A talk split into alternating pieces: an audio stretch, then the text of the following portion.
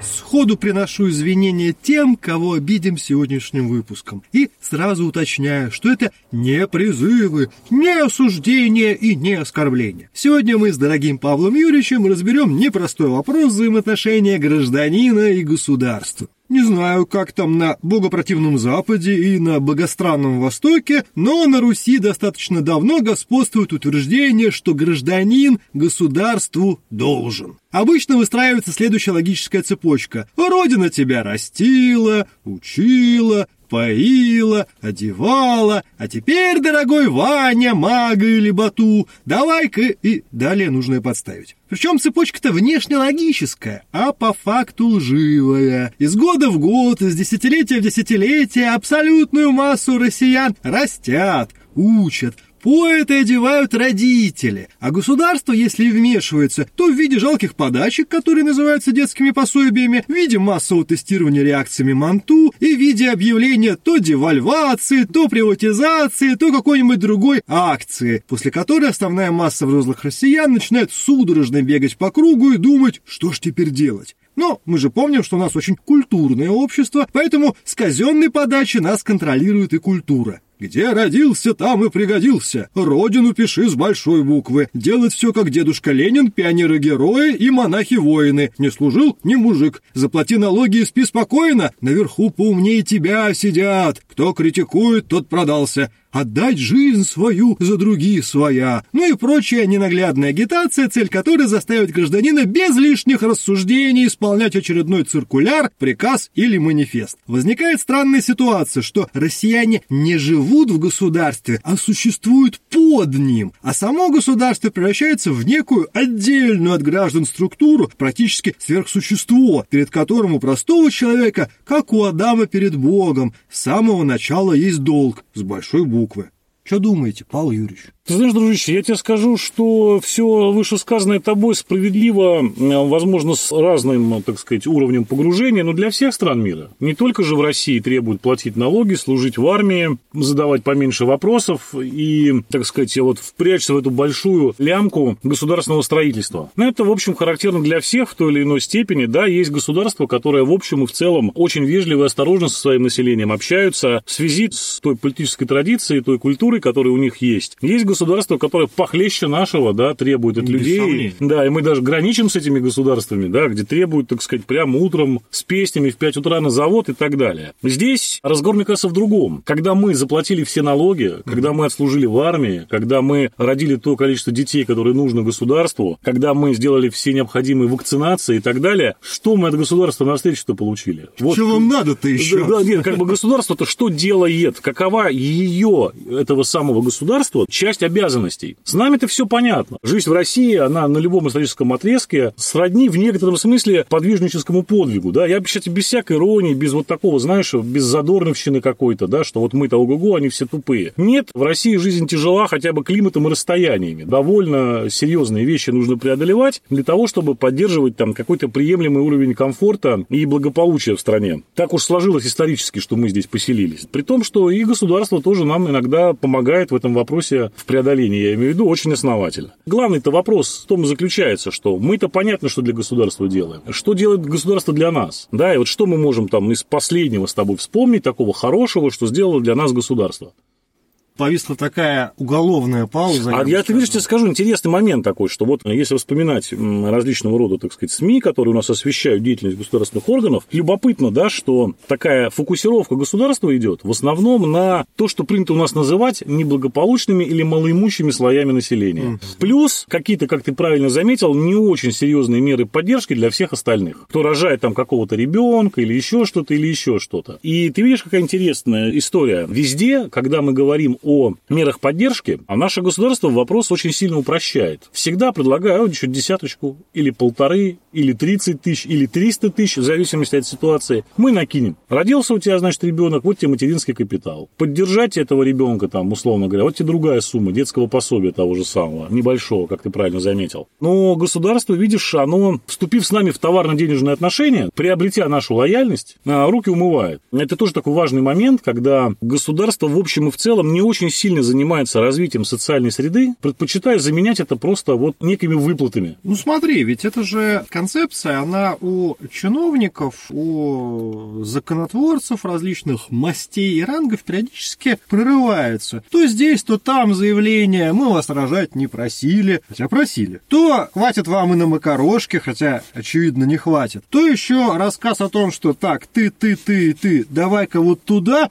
в смысле не хочешь? Хотя по логике вещей это как раз граждане должны определять, кто, куда, зачем и насколько. Но тут, понимаешь, такой интересный момент. Россия является одной из, э, ну скажем так, родины практически анархизма. Ну, в да. политологическом смысле этого слова. При этом заметь, что в современной России анархический дискурс, он никак себя не проявляет. Потому что, ну, конечно же, можно признать, что эпоха гражданской войны, вот этот образ матросика, э, увешанного пулеметными лентами, накачанного балтийским чаем. И, конечно же, этот образ, так сказать, практикующего анархиста, он привел к окончательному, наверное, отказу от рассуждения, нужно ли россиянам государство или нет. Но, тем не менее, время-то поставить этот вопрос снова пришло, и не только в России, а вообще во всем мире. Ведь мы сейчас живем в эпоху развитого капитализма, но я про нормальные страны говорю, не про некоторые, с которыми мы граничим. Соответственно, у нас есть нормальный капитализм, у нас есть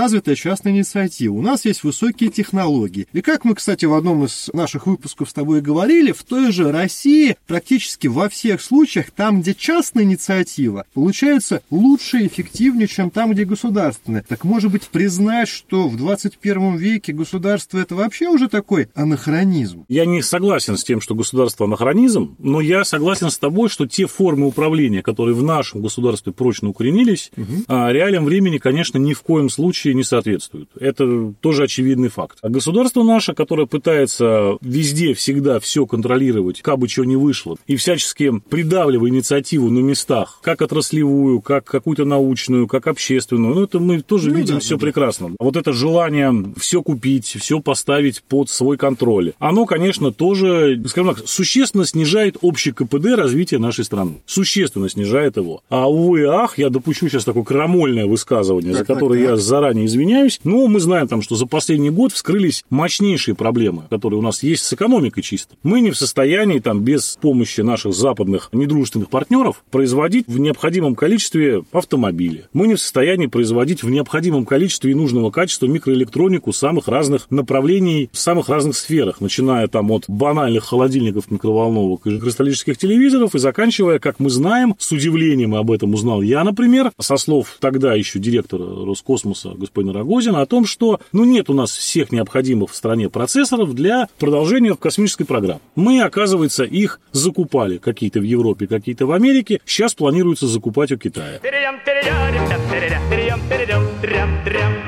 Ну ладно, микроэлектроника, яйца. Фаберже. Фаберже. Фаберже, да. Тоже есть проблемы с яйцами Тоже Фаберже. Есть да. проблемы с яйцами Фаберже. Да нет, ну много таких вопросов, да. Вот хорошо, что успели мы очень оперативно с Францией переставиться, как я понял, на турецкие рельсы в плане вот получения вот этого самого материала для разведения птицы, курицы, которая, оказывается, у нас в стране тоже этого нет, и все наши птицефабрики работают на привозном сырье. Довольно печально все это, надо, да, признаться. Но это вот показывает о том, что государство не всегда эффективно не только выступает выступает как управленец, но и не всегда эффективно выступает как законодатель. То есть государство не всегда грамотно выставляет приоритеты законотворческой деятельности для того, чтобы некоторые виды деятельности поддержать, некоторые, наоборот, там, условно говоря, приземлить. Попридержать. Попридержать, да, совершенно верно. Все это, конечно, ну, что греха таить, расстраивает, наверное, не только меня, но и там любого обывателя, да, любого, так сказать, человека, который, как и я, в душе скоморох, и рад бы веселиться постоянно, ходить гоголем и колесом, радовать прыжками и ужимками себя, близких и и публику. Но нет, мы, веселые скоморохи, иногда вынуждены, читая новости, надевать на себя маску Пьеро нам не свойственную, прорисовывать слезинку на глазах, потому что плакать, кажется, уже запрещено, да, читая новости. Не помню, вышло ли у нас такое достопочтенное постановление, но тем не ну, менее. На всякий пожарный, да, не будем плакать. Не будем, да. И, соответственно, понимаешь, такая проблема, что э, это же касается вообще всех практически вещей. Есть проблемы и с лекарствами определенными, да, есть проблемы и с просто банально вот пищевой промышленностью. Не говоря уже там о серьезных каких-то технологиях, технологиях. Мы прекрасно с вами знаем, что вот сейчас даже в контексте сбора гуманитарной помощи для наших военных, которые происходят практически постоянно сейчас, что, в общем Не только гуманитарную. Гуманитарную я имею в виду. Например, вот сейчас у всех на слуху, да, то, что еще год назад было только у специалистов, сейчас на слуху у всех это дроны, дроны, мавики. Уже, так сказать, жаргонизм такой, мавики. Но обратите внимание, тоже эта штука абсолютно не производится в Российской Федерации, вообще ни в каком виде и никак. Поправочку для наших слушателей. Обращаю внимание, что сейчас это оценочное суждение Павла Юрьевича. Безусловно. С точки зрения ответственных структур у нас все есть. И мы, конечно же, с этим ха-ха согласны. Вот, но тем не менее, да, я позволю себе, опять же, да, вот эту вот язвительную либеральную крамолу, черт побери. Оказалось, что целый кластер, да, как сейчас говорят, Да, кластера да, целого кластера. просто в России не существует. И мы абсолютно зависимы от наших, так сказать, в данном случае восточных партнеров, да, для того, чтобы решать задачи с западными партнерами. И это при том, заметь, что была целая государственная политика, которая, да, вот по развитию производственных каких-то сил, импортозамещению и так далее и тому подобное. Но, увы, государство в том виде, в котором оно существует в Российской Федерации, нельзя сказать, что оно неэффективно. Мы все как-то здесь взаимодействуем, строятся дома, мосты, дороги, да, что-то происходит, идет какая-то жизнь, э, бюджетникам платят зарплату без задержек, что-то где-то обновляется, да, что-то где-то ремонтируется. Нет, нельзя сказать, что государство неэффективно полностью, но оно не так эффективно, как необходимо быть эффективным в начале 21 века. В технологической и социальной гибкости не хватает. Причем, заметь, государство показывает недостаточную эффективность именно там, где оно само заявляет какие-то целевые показатели. То есть это вообще такая уникальная ситуация. Казалось бы, ну, скажи, не надо нам, не надо и не делаем. Ну и, как говорится, хорошо. Но- Мы покряхтели, передохнули, и фиг-то с ним. Но нет, государство говорит, а вот надо. А потом говорит, а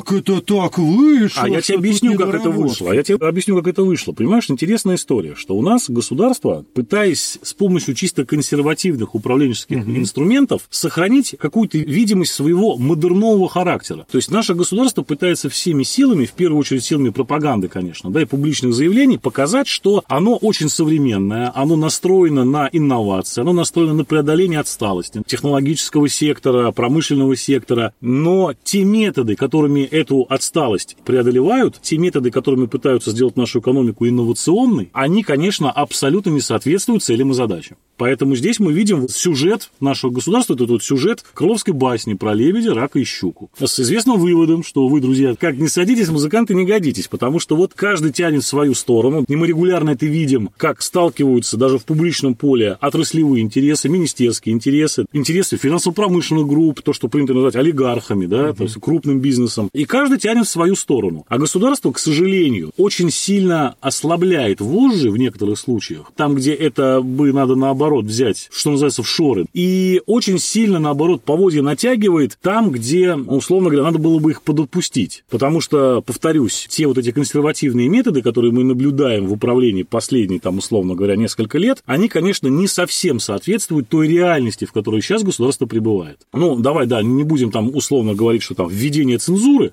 но жесткой регламентации медиарынка, вплоть до того, что регламентируются сейчас не только собственники средств массовой Ну, что, в информации, принципе, логично. но и регламентируется, собственно говоря, уже контент, наполнение вот этих вот СМИ, да, всех той или иной повесткой. В условиях, когда у тебя не стоит, как в Китае, условно говоря, этот фрейм знаменитый, да, когда у тебя каждый гражданин при желании имеет возможность зайти и получить любую информацию в любом источнике, да, то есть что в государственном СМИ, что не в государственном, что, прости господи, в зарубежном СМИ. А ведь ты представляешь, русский народ, это же гады какие, да, они же знают иностранные языки. Да вообще, это Они же пользуются различного рода приложениями, которые позволяют обходить блокировки. Ты представляешь себе? Это, конечно, не наши подписчики. Я Не, уверен, что в наши среде таких подписчики нет. Очень. Вообще, на самом деле, я не видел таких удивительно законопослушных подписчиков, как у нас. Но ведь есть такие люди, понимаешь, которые загружают Тор, прости господи, экстремистский запрещенный, идут в запрещенную экстремистскую фейсбучину и начинают там читать, черт побери, а то и писать. А то и писать. Обмениваться мнениями, понимаешь, формировать позиции. А более того, они еще читают и смотрят всякие расследования. Ну, смотри, и так далее. а, опять поэтому... же, если мы возьмем интернет и вспомним еще не так давно, во времена, которые помним мы все, государство изо всех сил пыталось победить Телеграм. И громко в этой борьбе проиграла. Потом сделала вид, что ничего такого и не было, это, мол, была какая-то такая непонятная инициатива чиновников на местах, и сейчас в итоге тот самый Телеграм является одной из информационных скреп российского государства. Он используется как официальными структурами, так и неофициальными. Туда идут, что называется, вбросы, выбросы и все прочее. То есть Телеграм признан. Хотя, если мы посмотрим, Телеграм это абсолютно частная инициатива, которая сейчас в России существует абсолютно вне государства, и при этом, как показывает практика, существует крайне эффективно и крайне успешно. А все остальные, скажем так, часто замещающие проекты, которые государство пытается придумать, или когда оно входит в капитал бывших частных компаний, делает их полугосударственными, как некоторые известные теперь около государственной социальные сети, там получается то, что, прости господи, получается. Да, собственно говоря, ситуация такая. Это вот опять же к тому, что государство у нас пытается все контролировать. Нет вот этого элемента, наверное, доверия между государством и обществом. Государство считает, что если мы создадим независимые социальные сети какие-то, люди будут там писать и жаловаться постоянно, да, Гадости. будет бардак, значит, будет буза какая-то, понимаешь, все будут там договариваться и ходить на митинги и требовать невозможного. Население также точно не очень верит э, государству и в тех же самых социальных сетях и мессенджерах, которые еще не так сильно под, под контролем находятся, да, спокойно себе позволяет все вот вышеперечисленное, да, собираться, высказывать мнение, обсуждать и договариваться о том, как оно будет выходить на митинг. Ты сейчас затронул интересную подтему. Смотри, действительно, с одной стороны, государство тратит из года в год, из десятилетия в десятилетие огромное количество денег и сил для того, чтобы сформировать гражданина. То есть внедрить в него вот эти самые правила и стереотипы, там, от не служил не мужик до где родился, там и пригодился, и прочее, и прочее, и прочее. И в то же время из года в год, из десятилетия в десятилетие, на самом деле из века в век, государство, гражданин гражданину или подданному не доверяет. Чуть что, да как это? Это что это? Это кто разрешил? И все прочее. Странно, ведь, казалось бы, за последние 300 лет в воспитание лояльности гражданина и подданного к государству вложены, ну, наверное, если считать в долларах, десятки триллионов долларов. А на выходе вот это самое недоверие, этот самый пшик. Почему вот так? Ну, я думаю, тут ситуация такая. Ты сейчас упомянул там последние 300 лет, угу. но я бы сказал тебе, что давай ограничимся более короткой дистанцией. Ведь почему государство постоянно занимается, грубо говоря, воспитанием гражданина? Почему оно не дает человеку просто жить спокойно себе, налаживать какой-то свой быт, развиваться сообразно тому, как он хочет, грубо говоря, там, да, перевести там армию на профессиональные рельсы полностью, отказавшись от призыва. Чиновников заменить искусственным интеллектом. Ну, или, условно говоря, сократить их права и разрешительную функцию больше на статистическую, уведомительную и контролирующую. Соответственно, соответственно, либерализовать, насколько это возможно, там, условно говоря, различные наказания, переведя их из реальных каких-то сроков и огр... ограничить, да, в систему штрафов, как это многие сделали государство. Ну и, в общем, ограничив, да, требования гражданину, ну, действительно, там, оплаты налогов каких-то и, соответственно, следование неким нормам общественной морали, которые, в общем и в целом, там, распространены плюс-минус одно и то же по всей планете. Почему этого не происходит? Да, это вопрос, на самом деле, о котором сломали копии многие, десятки намного более умных людей, людей, чем мы. Чем мы, конечно, понимаешь. И здесь я рискну сказать следующим образом. Наше государство не может до конца совершить вот этот переход, условно говоря, от консервативной в модерновое. Поясню, что я имею в виду. У нас вот очень силен компонент «тащить и не пущать». Угу. Что государственный человек, человек, имеющий власть, он в первую очередь, конечно, думает о том, чтобы эту власть не потерять. Он воспринимает эту власть как ресурс. Ресурс для решения своих вопросов, обогащения, неважно чего. Он не воспринимает эту власть как нечто данное ему на время для решения неких общих проблем, и что эта власть, она, ну, как действительно, да, там, источником власти является народ. А у нас человек, который власть получает, считает, что он сам по себе, такая вещь в себе кантианская, да, он сам по себе власть это и источник, да, и субъект, и объект, и носитель, да, вот все-все-все у него сливается. Даже на уровне, там, условно, главы муниципального образования. Чего уж говорить о более высоких каких-то материях. Поэтому у нас человек, который имеет власть, он воспринимает своих сограждан не как равноправных акторов процесса, да, которые должны вместе там объединиться и решить какие-то общегосударственные задачи, а как своих подданных, как подчиненных. Это люди, которые, собственно говоря, своими жалобами, своим нытьем в интернете, своими попытками что-то требовать, каких-то гражданских прав, улучшения каких-то условий жизни, э, зарплат, концов, уборки, убрать. да, они отвлекают нас от важных государственных задач. Они мешают нам реализовывать те цели и задачи, которые перед нами стоят. И для этого нам вот очень хорошо там можно там использоваться там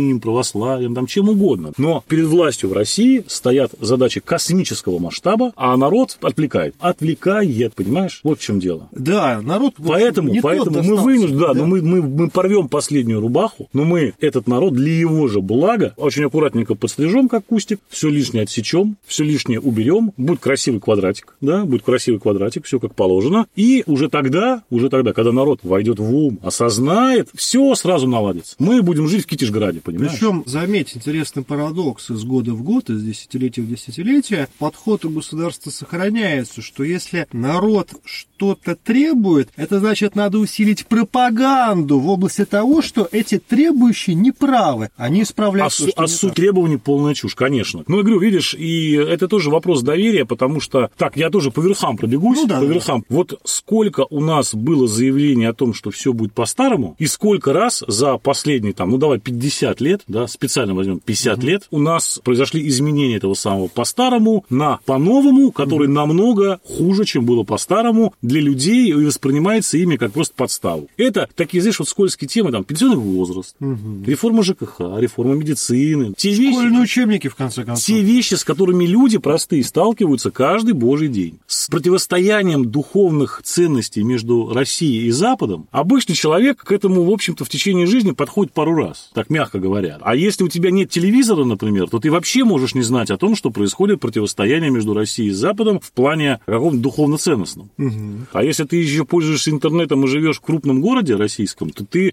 с удивлением можешь обнаружить, что никакого противостояния нет, как минимум духовно-ценностного. Учитывая, что половина защитников духовных ценностей обладают как минимум паспортами, недвижимостью и счетами, да. На том самом богопротивном Это, Западе. Безусловно, безусловно. И понимаешь, нет доверия государству. Государство действительно воспринимается как некая институция, которая постоянно что-то требует, хочет от нас чего-то. И это, заметь еще, а, в России в этом смысле повезло, ну так в кавычках, что мы сами не платим налоги, что у нас государство их высчитывает. Ну, с руками работодателя оно само заранее залезает в наш карман, забирает оттуда сколько надо и выдает нам деньги после вычетов, как это называется. Соответственно, если бы у нас в стране люди платили налоги сами, я уверен, что вся вот эта вот история, она, конечно, совсем по-другому бы воспринималась. Причем людьми. было бы интересно, если бы уплата налогов самостоятельно некоторое время проходила бы по как раз консервативной схеме. То есть ты записываешься в живую очередь, стоишь с наличными деньгами, и вот буквально а там на той стороне сидит бабулька, которая на тебя грозно орет, рявкает и говорит, пересчитывает а, деньги, знаете, как, как зарабатывать у них мозги есть, а как налоги платить сразу непонятно. Вот, мне кажется, такая бы воспитательная функция очень помогла бы развитию гражданского самосознания. Ты, кстати, обрати внимание, что одним из наиболее известных трендов, которые у нас обсуждаются вообще везде, это состояние дорог в России. Угу. А вот обрати внимание, что раз дорожные налоги, да, мы платим сами. И то, что, за что мы платим сами, то, что мы, так сказать, э, эксплуатируем на наши деньги каждый день, у людей вызывает закономерно, абсолютно ну, закономерно. То же самое с ЖКХ, когда тебе платишь сами, да, идешь да, платить, да. тут же возникают вопросики. Ну, вот. а вот образование, медицина, да, государственное управление, мы немножко по-другому к этому относимся. Почему? А потому что это уже вынули из наших денежек. Поэтому возникает некое непонятное мистическое да. государство, которое как-то само нас учит, само нас поет за какой-то свой счет, а не за наш. Да, хотя это на самом деле фикция. Ну, на этой, без сомнения, мажорной ноте мы заканчиваем наш сегодняшний выпуск. Дорогие подписчики, нам очень хотелось бы услышать ваше мнение. Как вы считаете, кто кому больше должен и в каком виде? Гражданин государству или государство гражданину? Если вы считаете, что на самом деле впереди всего должно быть государство, а граждане изо всех сил должны этому самому государству помогать, аргументируйте. На самом деле очень интересно. Если же вы наоборот считаете, что государство для граждан, и государство должно делать все, чтобы исполнить хотелки, желания и все, что необходимо гражданину, тоже, кстати говоря, аргументируйте. А на каком основании вы решили, что государство вам тут на ровном месте всем должно? С вами были Павел Овсянко, Илья Чертков и Потешное радио. dum dum dum dum dum